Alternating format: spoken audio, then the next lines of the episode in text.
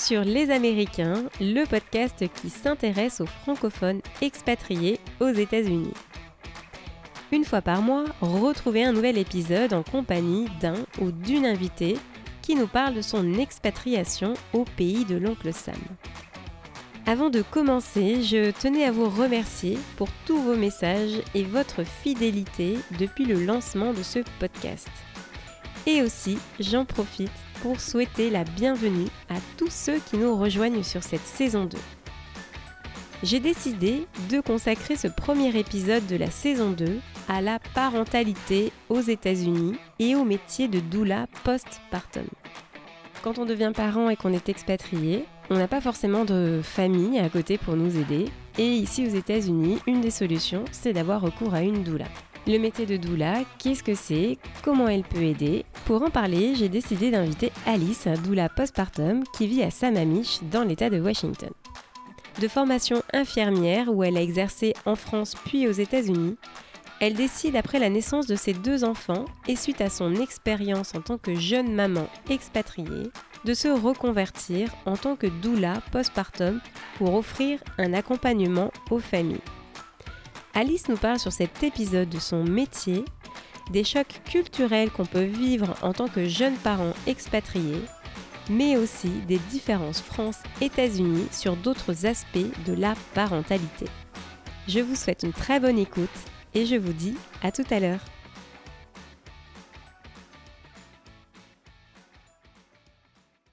Bonjour Alice. Bonjour Laure. Comment vas-tu? Eh bien écoute, ça va très bien. Alors d'où est-ce que tu nous parles Dis-moi, t'es où là? Eh bien là, je suis sur ma terrasse à Sammamish, une ville euh, qui est à l'est de Seattle, à une petite demi-heure du centre-ville. Merci beaucoup euh, de bah, d'avoir accepté mon invitation. Je suis ravie, euh, je suis ravie de t'accueillir euh, aujourd'hui, Alice. Merci. Alors, est-ce que tu pourrais nous en dire peut-être un petit peu plus sur toi avant, voilà, avant de, avant de commencer, s'il te plaît? Je m'appelle Alice, j'ai 36 ans, j'ai deux enfants de 3 et 4 ans. Donc, ce que je fais dans la vie, à la base, je suis infirmière, diplômée en France. Et aujourd'hui, je pratique plus en tant qu'infirmière, je pratique en tant que postpartum doula. Doula postnatal pour les francophones. Et, euh, j'ai déménagé aux US euh, en 2013. Je suis née, j'ai grandi à Paris, j'ai travaillé à Paris. Et j'ai rencontré euh, la personne qui est devenue mon mari, bah, alors là pour le coup à Barcelone en 2007. Et, et puis et puis en 2013, euh, lui qui est entrepreneur euh, avait eu voilà, avait eu l'occasion de, déménager à San Francisco et, euh, du coup il m'a proposé de partir avec lui. Et j'ai dit oui.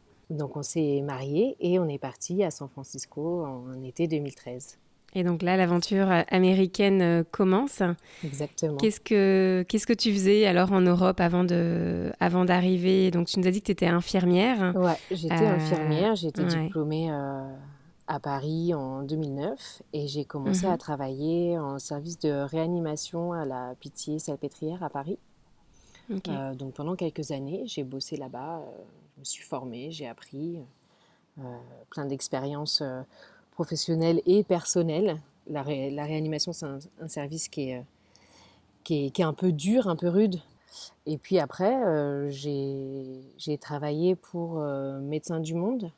Euh, alors là, un, peu plus, un peu plus différent. j'ai travaillé pour un programme de d'éducation à, à, la santé.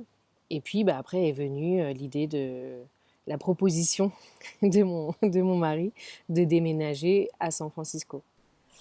Donc ça vient de lui. Donc ça vient de lui. Ça vient de lui. C'est lui qui a, ok, qui a eu l'opportunité. Après, après c'est vrai qu'en tant qu'infirmière, je m'étais euh, je m'étais un peu renseignée sur les possibilités de travailler là-bas. Est-ce que c'était euh, comme au Canada? Est-ce que euh, je pouvais pas travailler? Parce que c'est vrai que quand on est médecin ou avocat, il faut reprendre toutes ces études.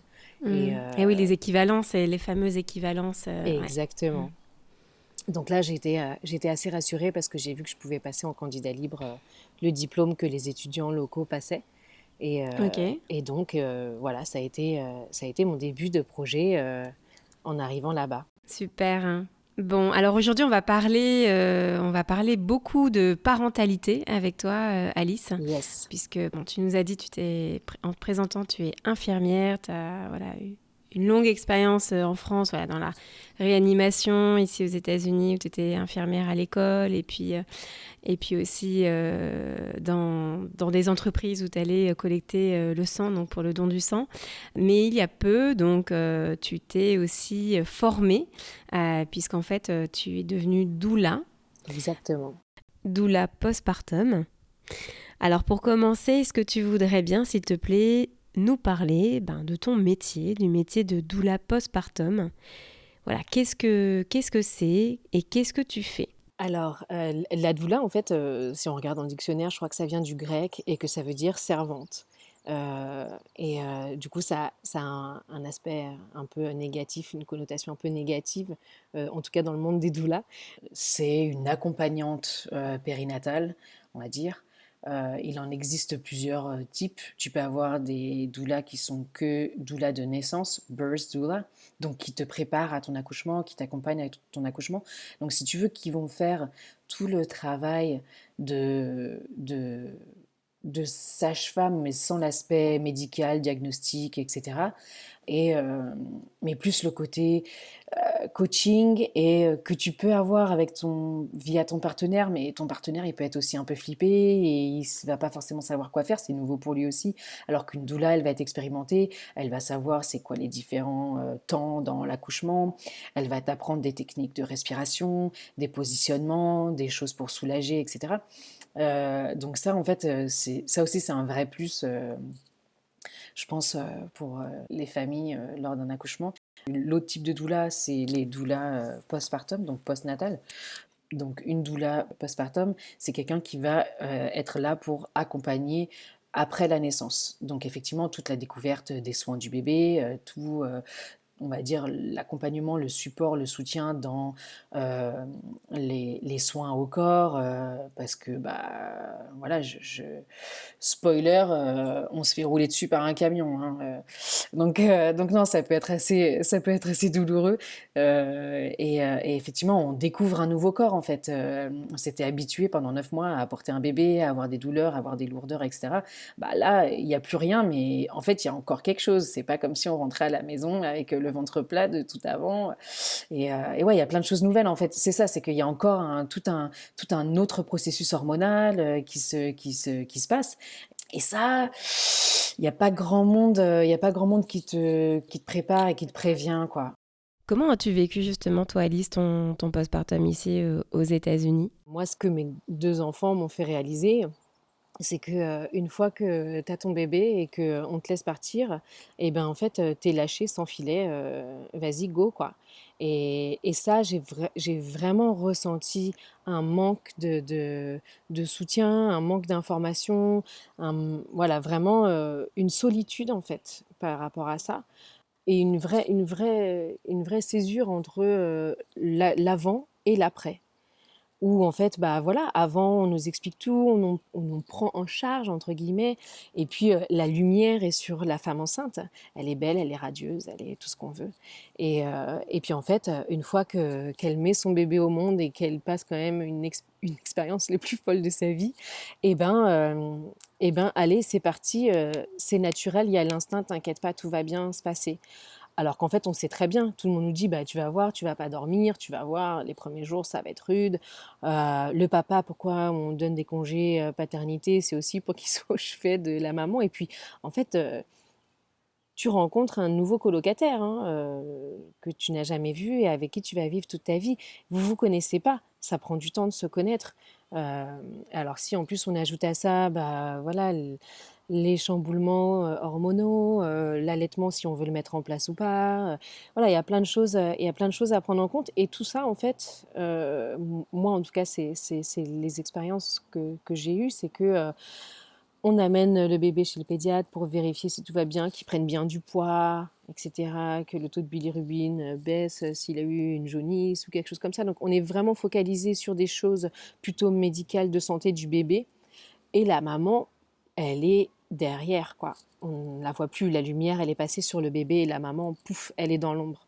La preuve, tout le monde vient, ah, on vient voir le bébé à la maternité, on vient voir le bébé à la maison. Les visites, c'est on, vient rencontrer ce, petit être. Et puis la maman, en fait, elle a juste une envie, c'est de dormir, ou c'est de, de, manger un plat chaud, de boire son café chaud, peu importe. Mais euh, et oui, d'avoir du support, euh, d'être exactement, comme tu dis, exactement, d'être accompagné en fait, ne serait-ce mmh que, bah, je sais pas, prendre euh, voilà, 15 minutes euh, par, par, semaine, euh, les six premières semaines, pour euh, bah, discuter. Est-ce que ça va, est-ce que ça va pas, quel challenge vous rencontrez, est-ce qu'on peut vous, on peut vous orienter vers ça ou ça?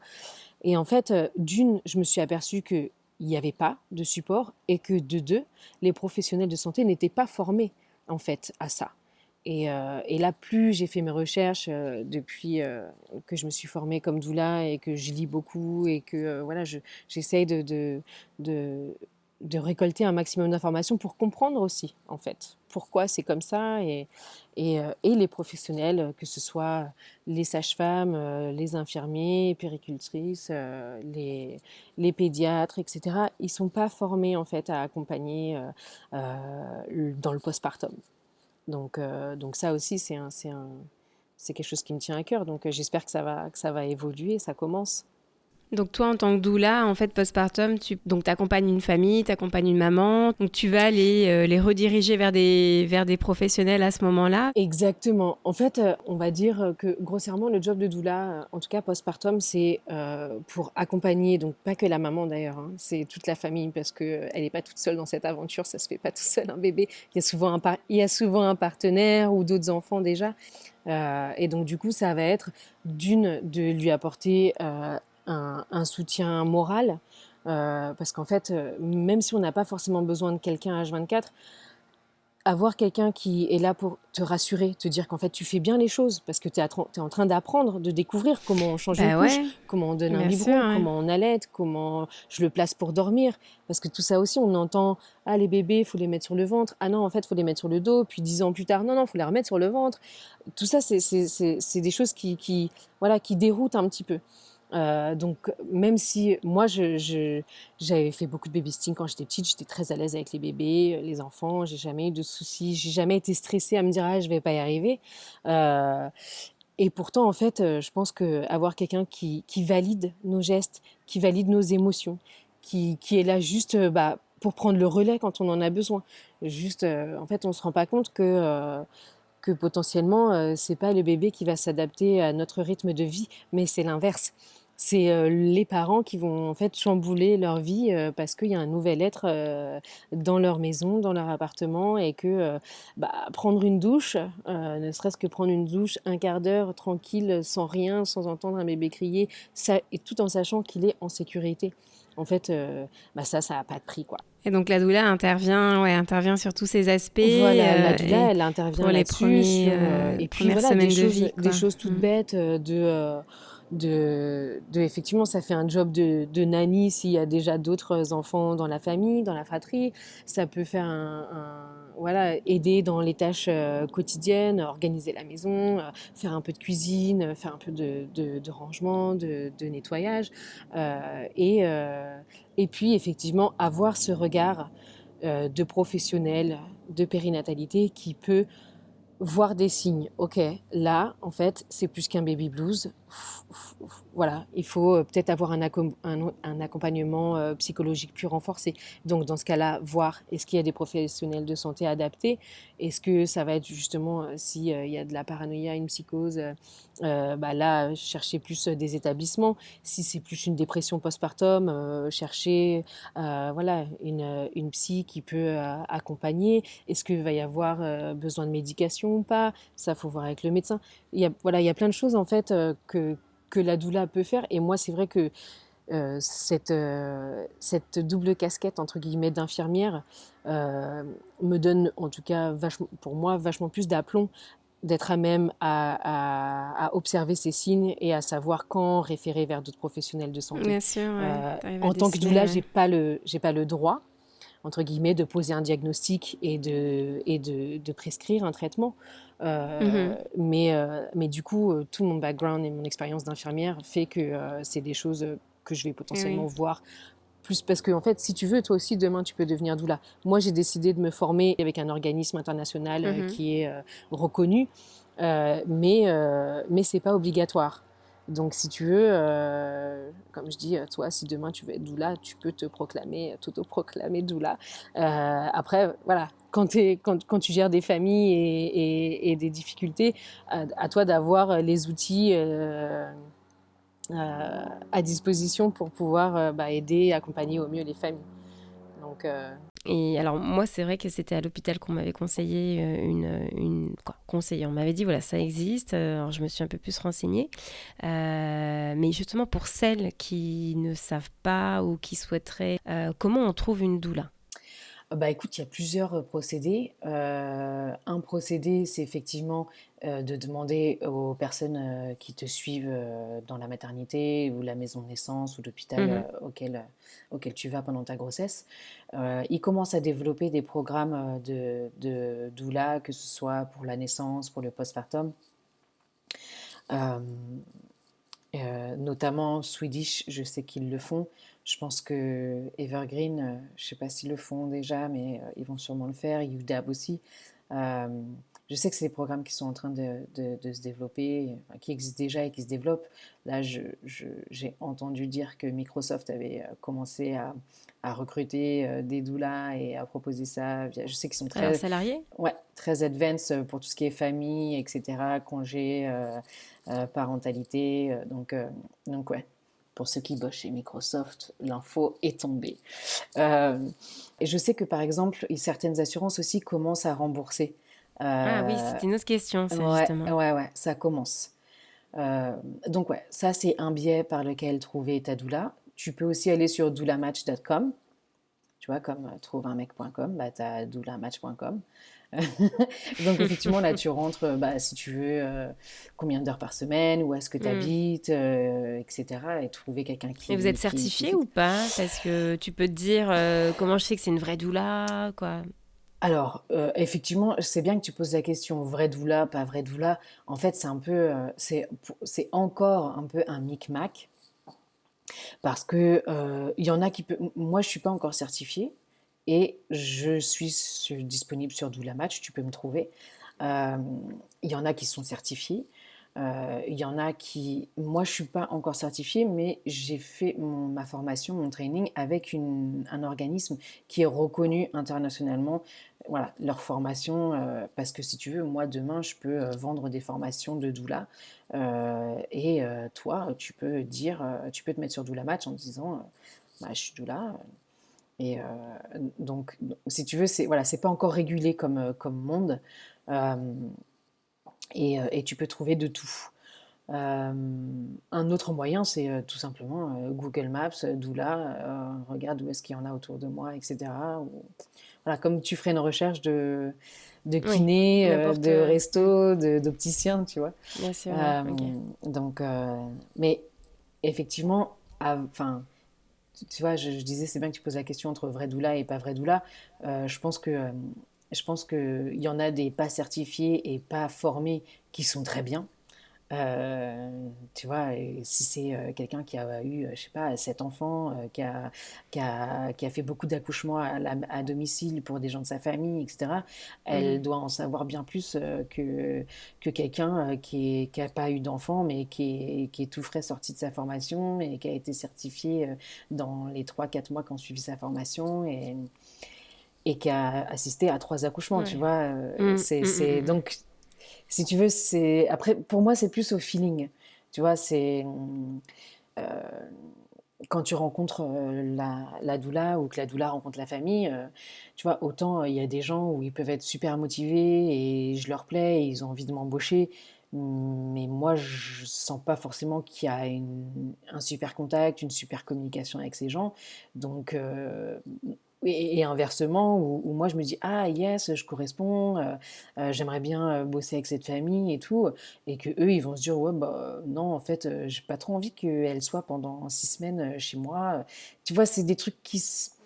C'est de l'alchimie, quoi. Il y a des trucs qui s'expliquent pas non plus. Donc, Donc moi, je dirais que plus que de regarder le CV, il faut regarder l'expérience et, et regarder le, contact, exactement. Bien exactement. Sûr, Tu vois, ça passe ou ça passe pas. C'est ça, j'allais dire plus à l'américaine qu'à la française, tu vois. C'est pas grave si t'as pas eu ton bac, si vraiment t'en veux et que et que t'es doué dans le métier, t'as des capacités, t'as des compétences, je t'embauche, tu vois.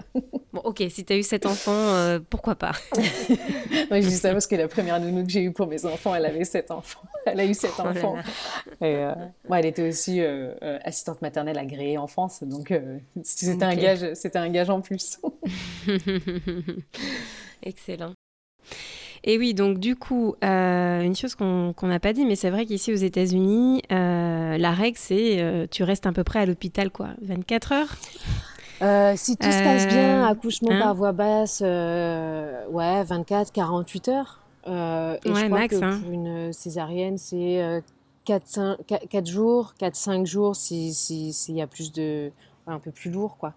Euh, mais effectivement, en fait, le moins longtemps tu restes, le mieux c'est.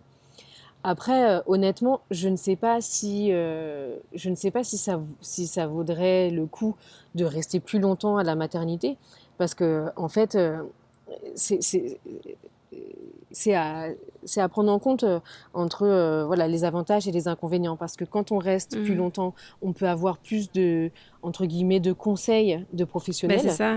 Mais sauf qu'en fait, honnêtement, hein. les 24-48 premières heures, euh, tu es juste sur une autre planète. Donc, essayer de retenir ce que les gens vont te dire, c'est et puis tu n'as pas le réflexe de prendre ton petit cahier, ton petit, ton petit carnet, ton petit crayon et puis noter tout ce qu'on te dit. Ça, c'est le job du partenaire. Ça, ça peut être vraiment intéressant. Euh, parce que pour le coup, en fait, euh, notre cerveau, il n'est pas disponible pour ça. C'est, enfin, en tout cas, moi, c'était mon expérience personnelle pour les deux, pour les deux accouchements. Tu n'es pas dans un, dans, un, voilà, dans un moment, dans un endroit euh, où tu es pas très réceptif. réceptif exactement. Donc, euh, Et puis en plus, tu as une envie, c'est euh, bah, de tester pour de vrai. C'est quoi d'être une famille?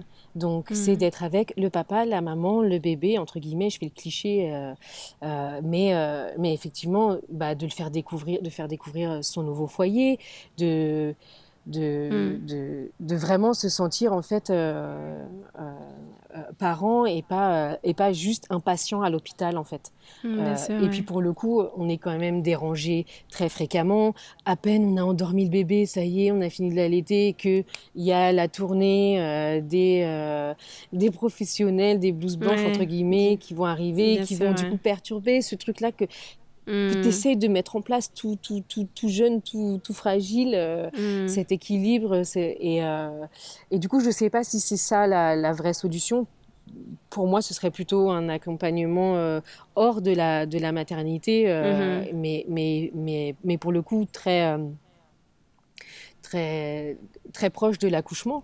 Euh, tu vois, en France, par exemple, les, les, familles ont droit à des visites de sage-femme, mais où du coup, en fait, euh, voilà, on peut profiter de ça dans le sens où mm. bah, on a envie d'être dans sa salle de bain, on a envie de dormir dans son lit, on a envie de manger sa nourriture, on n'a pas envie de manger la nourriture de mm, l'hosto, mm, euh, le bébé, on a préparé toute sa chambre, voilà, on a envie de, de, de tester ce truc-là mais avoir quelqu'un qui vient dans son domicile, parce que c'est pareil, moi quand, euh, quand euh, j'avais potentiellement euh, envie de discuter avec un, pédiatre ou que je me posais des questions, et eh ben en fait, le seul, la seule idée de préparer le bébé, de l'habiller, de le mettre dans le car seat, de moi m'habiller, de me changer, de marcher, de conduire pour aller, moi ou mon bébé, que, le médecin voit quelque chose, ausculter ou mmh quoi, en fait, c'était une montagne. Euh, c'était, c'était hyper difficile. Donc, euh, donc la, motivation baisse beaucoup. Euh, et, pour, bien sûr, et pour moi, le mhm. rôle de doula, c'est là qu'il est vraiment primordial. Alors, on peut appeler doula, on peut appeler ça autre chose. Ça peut être des sages-femmes, mais c'est vrai qu'ici, ça se fait pas, ça se fait pas énormément. Euh, ah non, t'as pas de visite de, de sage-femme chez toi, d'avoir en fait quelqu'un qui t'accompagne et qui, et qui ne serait-ce qu'effectivement d'une te rassure, valide tes gestes, valide tout à fait. Valide tes émotions et savoir euh, évaluer la situation et, euh, et, auquel cas, si besoin, eh ben, euh, te, te, suggérer et mm. te diriger vers d'autres professionnels de santé qui sont spécifiques à tes besoins à ce moment-là. Je, je, pour moi, c'est la proximité qui est, qui est la clé. Donc, mm. je ne sais pas, tu vois, si rester minimum une semaine à la maternité, ça apporterait vraiment quelque chose aux, jeunes parents. Mais tu es quand même vite mis à la porte. ah bah, Ouais, voilà, ça va vite, quoi. 24-48 heures. Time is money, hein. Donc, euh, ouais. C'est ça. Tout bêtement, un truc que j'ai remarqué, c'est que même si tu n'as jamais accouché en France, bah, tu as des échos, tu t'attends, tu as, une espèce d'image de comment ça va se passer par rapport à ta culture française. Et en fait, tu arrives dans un autre pays et c'est différent. Et même si tu savais pas comment ça allait se dérouler exactement, bah voilà, tu as des attentes, tu as des tu vois, typiquement, par exemple, on te parle de, euh, de kiné euh, euh, post-accouchement en France. Bah ici, c'est pas quelque chose de systématique. On parle de sage-femme. Tu vois, ici, tu n'es pas forcément suivi par une sage-femme. C'est, tu parles de, de PT, c'est ça? Tu parles de physical therapist? Ouais, pour le ah ouais, ici, c'est nul, hein. Zéro. Hein. Ah bah, c'est ça. Donc, en fait, mm. même si, voilà, même si tu t'es pas renseigné parce que tu n'as pas eu l'occasion et que, voilà, tu n'étais pas en mode j'ai envie d'avoir un bébé en France, donc donc ça t'est pas venu à l'idée. Euh, et encore, tu vois, là je parle des expats qui font France-États-Unis, mais il y en a, elles sont déjà euh, expatriées à Singapour euh, pendant 2-3 ans, puis après elles bougent ailleurs, puis après elles viennent aux US, et là tu décides de faire un enfant, et du coup, bah, tu peux avoir une, myriade d'expériences de, différentes de, de, bah, de, tes amis, de tes proches, de tes collègues, etc. Et puis là, tu arrives dans un nouveau pays et tu découvres en fait comment tu, comment tu vas être traité, comment ça va se passer, quels services vont être offerts à disposition? Est-ce que ça va être pris en charge? Est-ce que l'assurance... Tu vois, tu as tellement de questions en fait que que ouais, avoir une avoir une française qui d'une est passée par là et, euh, effectivement peut traduire un peu et, et ou au moins être à l'écoute dans ta langue natale, ça c'est quelque chose euh, ouais, c'est quelque chose euh, que bah, je pense que la communauté française apprécie. Le fait que je sois infirmière aussi, ça ça ça rassure entre guillemets. C'est vrai que moi j'ai un autre regard tu vois, j'ai des défauts professionnels, on va dire, même si je ne peux pas faire de diagnostic en tant que doula. Je, je, suis pas, suis pas prof de yoga qui est devenu doula, si tu veux, ou comptable qui s'est reconverti en, doula. Je viens déjà du milieu médical. Donc pour moi, c'est quelque chose qui résonne encore plus, si tu veux.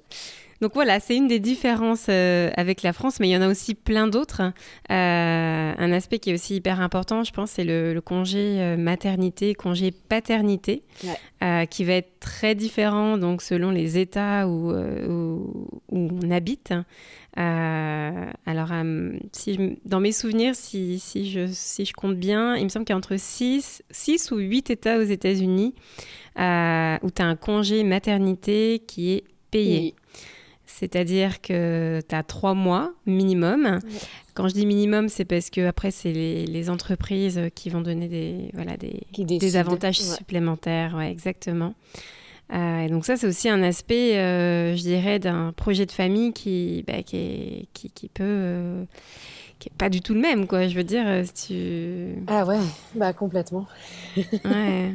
Ouais, bah, moi, dans mon cas, par exemple, effectivement, quand, quand je travaillais en tant qu'infirmière à San Francisco et que je suis tombée enceinte de mon premier, comme ça faisait moins d'un an que je travaillais pour cette boîte, je n'avais droit qu'à six semaines de congés payés. Mmh donc, effectivement, j'avais trouvé ça un petit peu rude. sachant que après, mmh. tout dépend du, du, du projet de projet bébé, projet parentalité que, tu as, envie de mettre en place. Moi, dans mon cas, j'avais envie d'allaiter, j'avais envie de rester proche de mon bébé. Euh. Je me voilà, je me voyais pas reprendre le boulot six semaines après, lui trouver une garderie, me séparer de lui. Alors mhm. qu'effectivement, six semaines, c'est le seul là pour le coup le suivi qui est en place, en tout cas en Californie, euh, c'est un rendez-vous avec une sage-femme à six semaines post-accouchement pour vérifier mmh que euh, voilà l'utérus soit bien remis en place, qu'il n'y ait pas euh, de, soucis euh, plus, plus graves, etc. Et faire un, mmh faire un petit point, valider la reprise de l'exercice physique, mmh des relations sexuelles, voilà. Vraiment, on va dire un petit rendez-vous de 20 minutes qui, qui donne le OK, ça check. Ouais, le go. Voilà, go, c'est reparti, tu peux reprendre une activité normale. Et puis, on va te parler aussi de contraception. euh, est-ce que tu veux reprendre la pilule Est-ce que tu veux un stérilet Est-ce que, euh, Mhm. voilà, comment euh, mais, Ouais. mais, mais pas plus que ça, quoi. Donc, donc c'est vrai que Mhm. moi, l'un dans l'autre, je me, je me souviens de mon premier rendez-vous à six semaines où j'avais pas du tout l'impression que mon postpartum était euh, derrière moi. J'avais vraiment l'impression d'être encore euh, en, en Mhm. plein dedans et que euh, voilà, je m'étais fait rouler dessus par un camion il n'y a pas si longtemps. Donc, euh, donc l'activité normale, c'était voilà, c'était pas encore là, quoi. Donc si à Mhm. cette période-là, j'aurais dû reprendre le boulot, mais c'est, voilà, ça Mhm. aurait été, euh, je pense, vraiment challenging pour moi, quoi. Et du côté des papas, parce que est-ce que ton mari, justement, il a pu euh, profiter d'un congé paternité? Eh ben, ça Comment- aussi, euh, c'est, euh, c'est très aléatoire. Ça dépend euh, si, voilà, pour quelle, pour quelle boîte, pour quelle entreprise Mhm. il travaille. Moi, le mien, je vais citer, il travaillait pour Google à l'époque et il a Mhm. eu voilà, entre 12 et 14 semaines de congé paternité. C'est énorme. Donc là, euh, bah France. ouais, il y a une petite voix en moi qui a crié. Ouais. J'étais jalouse, j'étais furieuse, euh, mais à la fois j'étais furieuse contre, pas contre lui parce que c'était cool qu'il ait tout ce Bah ouais. J'étais furieuse contre la société en fait, contre un système euh, qui c'était vraiment du, du- du- enfin le monde à l'envers quoi. Donc euh, c'est ça déjà, je pense que ça a commencé à faire naître chez moi euh, le sentiment et l'impression qu'il y avait quelque chose à faire, qu'il y avait quelque chose qui n'était pas qui, qui était pas droit quoi, qui n'était pas normal. Ouais, Et, pas euh, juste. hein. ouais. Mhm. et que et que du coup Ouais. euh, voilà il y avait euh, il y avait potentiellement quelque chose à faire, quelque chose à, à, à faire évoluer en tout cas. Alors un autre aspect aussi euh, de, de, de la maternité, euh, parentalité, ça va être le choix d'allaiter ou pas euh, son, son enfant. Oui. Euh, et alors, Ah, ici ils sont tu veux très nous partager, hein. Ouais. voilà, Aux États-Unis, il ils sont vraiment très Mm. allaitement. Moi, je me souviens, euh, je crois que c'était ouais, premier rendez-vous euh, à la maternité pour mon premier, Mm. où euh, bah, c'est placardé d'affiches de, l'OMS euh, qui dit qu'il faut allaiter son bébé euh, au moins 12 mois et euh, que en fait deux ans ce serait quand même mieux. Alors moi j'étais un peu tombée des nues, je dois dire. Je dis ah mais à deux ans il mange, il a des dents. euh, qu'est-ce que qu'est-ce que c'est que cette histoire? Et puis en fait euh, voilà, faut remettre en perspective Ah ouais. que l'Organisation mondiale de la santé, elle prend d'autres pays en compte Euh, et que du coup si elle fait une moyenne, bah oui potentiellement deux ans, euh, ça peut paraître un peu plus correct. Euh, mais pour euh, des, des pays où où effectivement euh, bah voilà, on, on revient très vite au travail. On n'est pas forcément entouré de euh, notre famille proche, euh, de nos, parents, nos tantes, euh, nos sœurs, nos cousines, peu importe. En fait, en fait ça ne fonctionne pas forcément de la même façon. On en parlait un petit peu plus tôt, même si aux États-Unis, ils se vantent d'avoir des, des pièces dédiées à. À- au tire-lait, etc., pour que la maman pompe son lait et qu'elle mette ses petits biberons dans son petit frigo. euh, Ouais, au travail, ouais. en Mhm. fait, euh, concrètement, euh, c'est voilà, faut, faut, faut, faut pas se moquer des gens. C'est, difficilement euh, faisable. En tout cas, sur le long terme, peut-être qu'une semaine, deux semaines, ça peut fonctionner, Euh, mais sur le long terme, euh, non. Je connais aucune maman qui pendant deux ans a tiré son lait, est Mhm. repartie au travail et euh, Ouais. Non. Ouais. Enfin, je veux dire, il y a Attends, déjà je reviens dans, je reviens dans, exactement. dans 5 je- dans 5-10 minutes. C'est ça. euh, je serai là pour, je serai à l'heure pour la réunion, hein, promis. Mais Ouais, euh, voilà. Donc ça, Ouais, c'est compliqué, ouais, ça, c'est- voilà entre le entre l'officiel euh, et Mm. enfin ce qui est faisable sur, pa- réalité. voilà, sur papier et la réalité. euh, là, il y avait un- une grosse euh, une grosse différence. Quoi. mais ça a le mérite d'exister. Ça a le Ça mérite, d'exister effectivement. Mais du coup, c'est vrai que quand je compare avec euh, les femmes ici et, euh, et mes amis euh, ou amis d'amis en France, il y en a beaucoup plus qui allaitent ici qu'en France. Après, je, après je, veux dire, faut aussi prendre en compte, euh, bah, est-ce que physiquement l'accouchement s'est passé de manière euh, OK? Parce que c'est vrai que si on a eu une césarienne en urgence, euh, que j'en sais rien, qu'on a perdu beaucoup de sang, que, euh, eh ben en fait, ça peut remettre en cause le projet qu'on avait d'allaiter et de se dire, mais en fait, je suis trop KO, j'ai juste besoin de me remettre sur pied, de, guérir, et je vais pas demander à mon corps, parce que c'est une demande du corps. hein. De d'allaiter, c'est pas c'est pas anodin. Donc, euh, et puis ça veut dire aussi encore des concessions. Pendant toute la grossesse, on n'a pas mangé de fromage non pasteurisé, on n'a pas picolé, on n'a pas fumé. Euh, et là, l'accouchement, enfin l'allaitement, ça veut dire aussi qu'il faut faire attention à sa, son alimentation, qu'il faut limiter certaines choses, que ça peut avoir des effets sur euh, le reflux, la digestion du bébé. Donc en fait, mmh. tout ça, c'est aussi un nouveau monde qu'on découvre. Et puis, sans oublier qu'en fait, bah, si tu allaites, euh, ça veut dire que c'est toi qui es responsable, entre guillemets, de nourrir ton bébé. Donc ça veut dire que ton partenaire, euh, bah, à part t'aider toi à te mettre en place, à t'apporter tout ce qu'il te faut, euh, il peut pas allaiter. Donc, euh, alors, il y a beaucoup de couples qui font ce choix de biberon de par, ok, en fait, on a envie d'être solidaire. Le papa aussi, comment il veut essayer de, de bond avec son bébé, eh ben, ça va passer par donner à manger, en fait. C'est quelque chose de très important.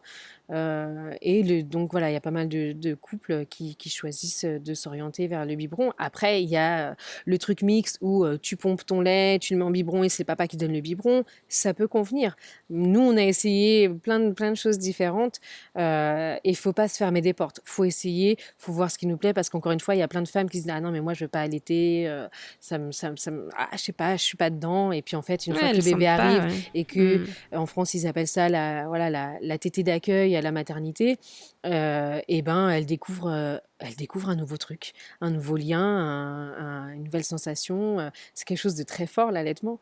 et du coup, et du coup, bah finalement, ça leur plaît ou d'autres qui se sont dit ah ouais moi je vais allaiter et puis à l'inverse en fait elles essayent elles voient que bah, la, voilà la, mise au sein c'est galère que la montée de lait se fait tardivement que en plus faut acheter des soutifs spéciaux que que sais-je, qu'en fait elle est en public et ben elle se sent pas à l'aise, euh, que les gens la regardent, euh, qu'il faut le couvre-bébé, il faut le mettre euh, caché sous le capot comme ça pour que personne voit un bout de téton parce que c'est pas correct. donc ça c'est vrai que voilà, c'est un truc qui est personnel. moi je, je, pense qu'il n'y a pas de bonne ou de mauvaise technique. La meilleure technique c'est celle qu'on pense être la meilleure et dans laquelle on est la plus à l'aise avec son bébé. Donc ça aussi, le, rôle de la doula, ça va être de rassurer les parents, de les accompagner dans leur projet. C'est moi j'ai allaité, je suis pro allaitement. S'il y a une famille qui se sent pas, euh, je vais pas mmh. essayer de forcer. C'est ça, c'est pas mon voilà, c'est pas mon rôle. Euh, donc voilà, mmh. c'est s'adapter vraiment euh, euh, aux besoins des, mmh. de chaque de chaque famille. En parlant biberon, justement, il y a une étude qui était sortie, euh, j'avais vu euh, l'an dernier, euh, et sur les laits, ici aux États-Unis. Et j'avais vraiment été frappée par, cette étude parce qu'en fait, il, montrait que tu avais une présence de métaux lourds dans, dans, les, dans les laits en poudre, en fait, même, même ceux qui étaient bio. Et en regardant de plus près, en fait, tu te rends compte que ici aux États-Unis, la FDA, donc Food Drug Administration, va donner des recommandations. Euh, alors qu'en France euh, et en Europe, on va être plutôt sur des, des, régulations et donc des, régulations euh, qui font appel à la loi. donc on parle du sucre et qu'il y a beaucoup de sucre ici. Alors effectivement, mais cette présence de métaux lourds, elle fait aussi que tu as de plus en plus de, de parents expats, mais aussi américains, d'ailleurs beaucoup, qui importent leur, leur lait en poudre d'Europe. Ouais.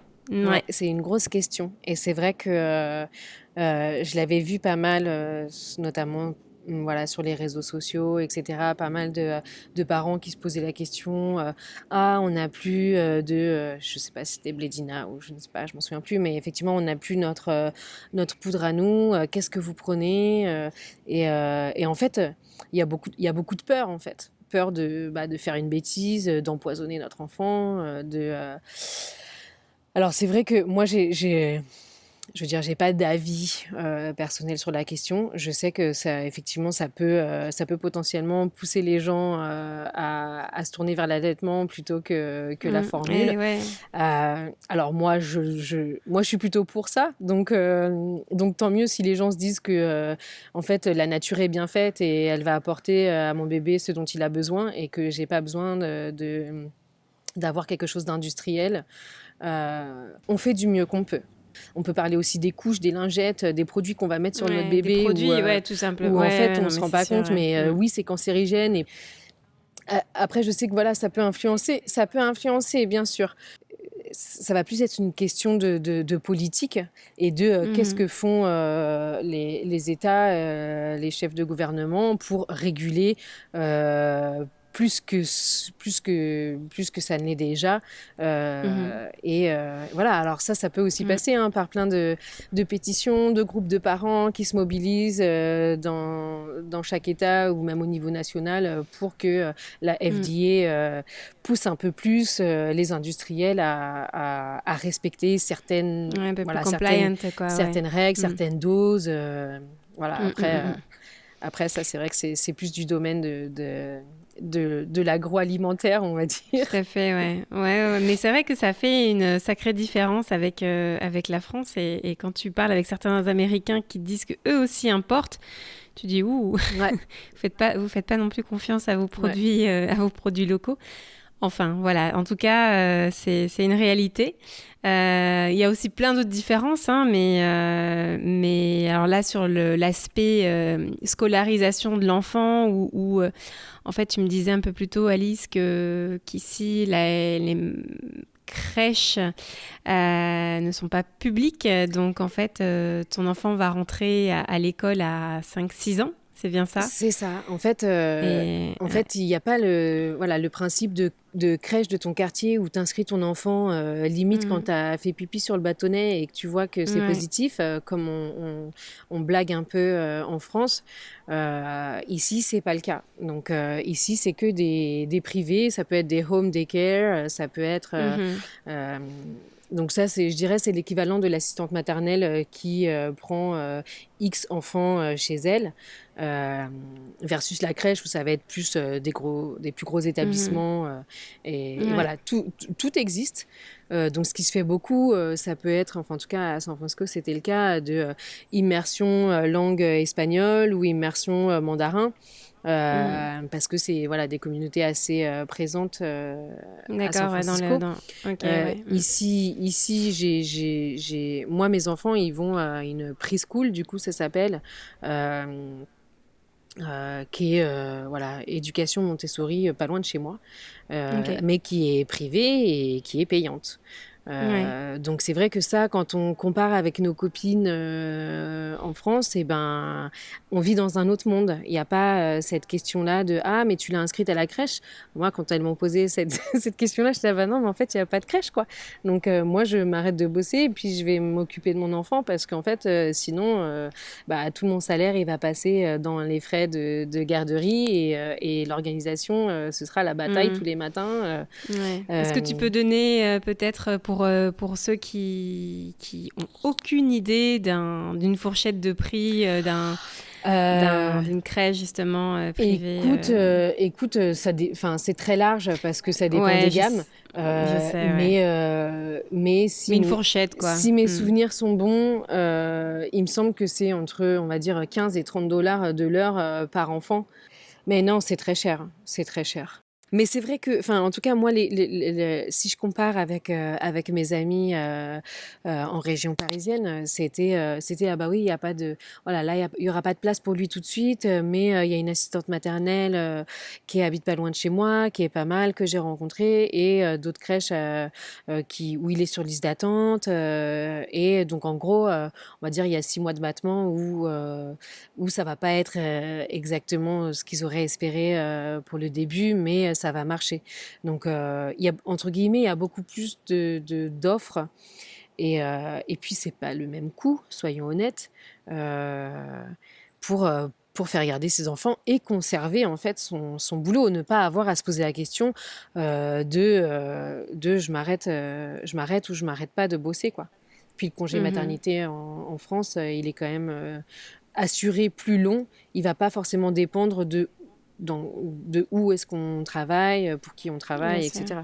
Ouais, comme ici, ouais. Mm, mm, mm, Alors encore une fois, ça c'est la, ça c'est, l'officiel. Hein. Officieusement, on sait très bien que euh, quand tu as un job à haute responsabilité et que euh, tu t'en vas pendant trois mois, ça le fait pas. Hein. faut quand même répondre aux emails, faut voilà. Tu vois, moi, je pense que c'est ça aussi euh, qui, qui, fait que je, je, je, me suis vraiment intéressée, investie euh, dans, dans, le monde de, du postpartum. C'est que euh, c'est qu'en fait, c'est quelque chose de d'universel et de politique. On fait des enfants, mais on va pas donner aux parents la possibilité de commencer la vie de cet enfant correctement. Euh, parce que du coup, bah, on va, euh, on va pas donner aux parents la possibilité de choisir.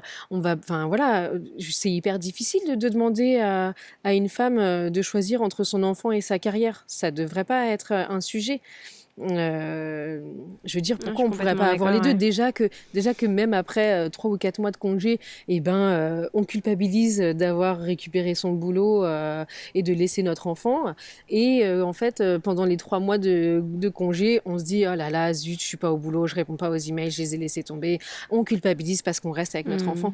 Et tellement d'injonctions, tellement de, de, de, poids, en fait, qu'il y a sur, sur les épaules de, des humains, c'est inhumain. Donc euh, on devrait mm. essayer de revoir un peu tout ça et, et de se dire bah ouais en fait euh, les bébés d'aujourd'hui euh, c'est les adultes de demain, c'est eux qui vont aussi construire ce, ce monde-là. Donc si on donnait la, voilà la, la chance à chacun mm. de pouvoir bah, faire son projet, d'être le mieux dans ses baskets possible, d'être le plus épanoui, d'être le plus voilà le plus heureux, le plus libre. Qu'est-ce qui cherche mm. l'homme avec un grand H? C'est à être heureux. Hein donc, Tout à fait, euh, ouais. Donc, ouais, pour moi, Après, ça, c'est primordial, quoi. Hmm. Après, effectivement, je pense que ça, bon, ça c'est un autre débat, on pourrait débattre, mais ça passe aussi beaucoup par l'égalité, euh, aussi, euh, tu vois, des congés hommes-femmes. Bah pareil, c'est un gros sujet, ça aussi. Là, c'est vrai qu'ici, en tout cas pour les grosses boîtes, la majorité, elles, elles, offrent un congé paternité qui est assez conséquent et qui a l'avantage de pas forcément se prendre à la naissance de l'enfant. Moi, mon mari, il a eu 12, euh, je crois que c'était ouais, 12 semaines à prendre sur un an. Donc en fait, euh, c'était sympa de pouvoir euh, se dire, bah oui, il sera là les premières semaines. Et puis en fait, après, comme j'avais de la visite de ma belle-mère, puis de la visite de, de ma famille, j'étais pas toute seule. Et puis il a pris plus de temps pour que l'été, l'été, euh, mon, mon, enfant est né en, janvier, donc euh, donc en juillet, on est parti en France et il a pu prendre plus de congés pour passer plus de temps. Donc c'est vrai que cette flexibilité que que donnent euh, les certaines entreprises, c'est c'est vraiment un plus quoi pour essayer justement de, de de, de, bah, de se créer, de s'organiser de manière un peu plus libre. Quoi. Mmh. C'est pour attirer aussi un peu, voilà, pour se différencier ah, d'une boîte à l'autre, attirer les talents. Restez chez nous, regardez. Ça, mais euh, on vous traite correctement, bien sûr. Les perks en parlant, des, euh, entreprises. Exactement, les perks, ouais. En parlant avec une amie, elle me disait euh, que chez Microsoft, les femmes ont six mois de congé maternité payé. Alors, je parle euh, ici, euh, en tout cas pour le coup, euh, dans la bah, région. je, sais que Microsoft est, assez, Microsoft est assez. assez famille apparemment assez famille et puis entre guillemets ils, ils, ont ils ont pas trop froid aux yeux en se disant ok nous on va le faire quand mm. aucun à côté l'ont fait et puis derrière en fait ça suit mais, mais moi, je, enfin, pour le coup, je trouve ça très bien. Hein. C'est, c'est, ça qui fait évoluer les choses et euh, ça met un peu la pression. Je me souviens que quand Mark Zuckerberg a eu euh, son premier enfant et que euh, et que il a rallongé le congé paternité et pour tout le monde. Eh ben effectivement, ça révolutionne. S'il faut que ça passe par une star qui, qui, décide de faire sa BA, eh ben go, go quoi. C'est clair. Et il y a un autre sujet peut-être euh, qu'on aurait pu aborder, euh, je pense là à toutes ces... on l'a dit, hein, quand tu deviens maman, euh, bon, tu, voilà, tu vas pouvoir euh, peut-être avoir du support, que ce soit de la famille, une doula, le papa grâce au congé, etc. Euh, mais vient aussi la vie quelques semaines après, où tu te retrouves un peu toute seule avec ton, avec ton bébé à un moment donné. Et il existe des communautés, donc, notamment ici à Washington, qui sont des communautés, des PEPS, ce qu'on appelle ça, donc un groupe en fait de soutien aux, jeunes parents. Tu les as animés, ces, ces groupes de soutien, puisque tu es bénévole pour le, PEPS. Est-ce que tu veux nous en dire justement un petit peu plus sur, ce, sur ces PEPS et ces groupes de, support? PEPS, c'est un organisme qui... Donc PEPS, c'est Programme for Early Parent Support, avec un bon accent français. Euh, Parent for Early Parent Support. et, euh, et, ça, du coup, effectivement, il est présent dans l'État de Washington, mais c'est aussi présent dans les autres États des États-Unis. Donc, c'est une association. L'idée, faciliter des groupes de, de parents de, de nouveau-nés. Donc, en fait, il y a différentes catégories. Il y a les, les, les nouveau-nés, les parents de deuxième enfant. Donc, moi, c'est ces groupes-là que, que, que je facilite. Tu les euh, animes, c'est ça? Tu animes ouais, ces groupes hein? ouais. En fait, tu suis les, tu suis les, les familles. Euh, c'est un groupe de, de 10 familles en moyenne, euh, 10 parents ou 10 mamans. Mhm. Et, euh, et tu les suis pendant 3 mois post-accouchement. post accouchement euh, toutes les semaines, on se retrouve pendant deux heures et on, voilà, on, commence par discuter de thèmes obligatoires les premières semaines et ensuite, voilà, on est libre de parler de, de, de ce qu'on veut, de, de ce qu'ils veulent en fait. Plus, moi, mon rôle, voilà, je le redis, c'est de faciliter la discussion, c'est d'amener des ressources quand je sens qu'il y a des besoins, c'est d'être à leur écoute aussi pour essayer d'ouvrir un peu la parole et de faire bah, rebondir euh, l'expérience d'un parent via l'autre. Peut-être que ça résonne euh, ou ça fait ressortir des pensées euh, chez d'autres. Et que, et que voilà, on s'aperçoit vite que échanger, partager, bah, ça, on se sent plus léger, ça fait du bien, on se sent moins isolé aussi. Euh, mmh. même, surtout ça. Hein. Même mmh. avant Covid, en fait, euh, où tu as l'impression d'être euh, d'être toute seule à galérer, bah en fait, non. tous tes voisins, ils galèrent et vous êtes juste tout seul, chacun dans votre maison à galérer. C'est ça. donc, donc, ouais, j'aime bien le côté, ce côté communautaire où, bah, en fait, voilà, on est tous humains, on est tous pareils, on a tous nos galères, on a tous nos bons jours, on a tous des hair bad day et, et c'est OK, en fait. Alors après, cette idée de, groupe de parents, euh, moi, c'est quelque chose que auquel j'ai déjà pensé. J'ai créé un groupe sur Facebook pour les parents euh, francophones de la région. Alors au début, c'était vraiment tourné vers les jeunes parents où j'avais envie de, de, bah, de, la même façon de récolter des infos, de savoir qu'est-ce qui, qui leur manquait, qu'est-ce qu'ils qu'est-ce comprenaient pas, par quoi ils étaient surpris. Et, et, en gros, pour avoir du feedback sur... Bah, comment moi je peux répondre à leurs besoins, à leurs questions en tant que, en tant que doula en fait. Et ça s'est vite transformé en, en, groupe de parents d'enfants de, de, de, tous âges. Et euh, ce qui était assez cool, parce que pendant l'été ou après que la vaccination euh, a été euh, généralisée et que et qu'effectivement on a pu on a pu un peu en profiter et que moi j'avais mes enfants de, de 3 et 4 ans avec moi bah c'était cool en fait de voir aussi voilà, les, les, gens de la communauté française euh, sortir, avoir envie de se retrouver. Euh, et puis, bah voilà, même si euh, le tien, il a un an et demi, puis le mien, il a deux ans et demi, puis en fait, le mien, il a trois ans et demi. Mais est-ce que tu comme je le disais tout à l'heure, quoi, c'est quoi en fait, jeune parent? C'est jusqu'à, c'est quoi la limite? Tu vois, on est encore en train de découvrir en fait, pas. le manuel, il, change constamment. Donc, donc ouais, c'était cool d'avoir aussi le regard de, gens qui étaient déjà passés par là pour donner des conseils aux femmes enceintes, qui c'était leur première expérience, etc. Et puis tout simplement, moi, le plaisir de rencontrer des gens, c'était, c'était une excuse pour, euh, pour, euh, pour me faire des potes, en fait. Hein. Euh, donc ça, c'était plutôt cool. Et la langue, par exemple, tu vois. En a, moi, on parle français à la maison, mais ils parlent anglais dans leur, dans leur preschool. bah, quand ils voient des enfants francophones au parc, et ben en fait, voilà, ils adorent, ils parlent plus français. Et, et, euh, et ça, euh, ça c'est aussi important, je pense, pour les. C'est ce que j'ai remarqué, c'est ce que j'ai observé euh, dans la communauté des parents français. ça, voilà, ça fait plaisir d'aller au parc et de pouvoir voir leur enfant bah, ouais, parler français, cultiver leur français. C'est leur langue de cœur, je, je pense. Et hein. ouais, exactement. exactement. Mm. Bon, alors pour ceux qui nous écouteraient et qui sont dans l'État de Washington, où est-ce qu'ils peuvent justement euh, rejoindre cette communauté de jeunes parents? Écoute, euh, tu peux aller sur euh, Facebook et trouver le, le, groupe des futurs et jeunes parents francophones de Seattle. Tu peux aller sur l'UFE, qui est l'Union des Français de l'étranger, Seattle. tu as le listing des différents groupes, des, différentes, des différents événements qui se passent. Ça marche. Alors, une dernière question pour toi, Alice, s'il te plaît. En tant que doula, quel message tu voudrais euh, donner euh, aux parents qui, qui deviendraient parents pour la première fois ou, à tous ces parents qui sont, euh, qui sont ici Faut pas rester tout seul, quoi, en fait. Faut... Et on n'est pas tout seul. C'est L'humain, il est fait pour connecter, il n'est pas fait pour, pour être tout seul.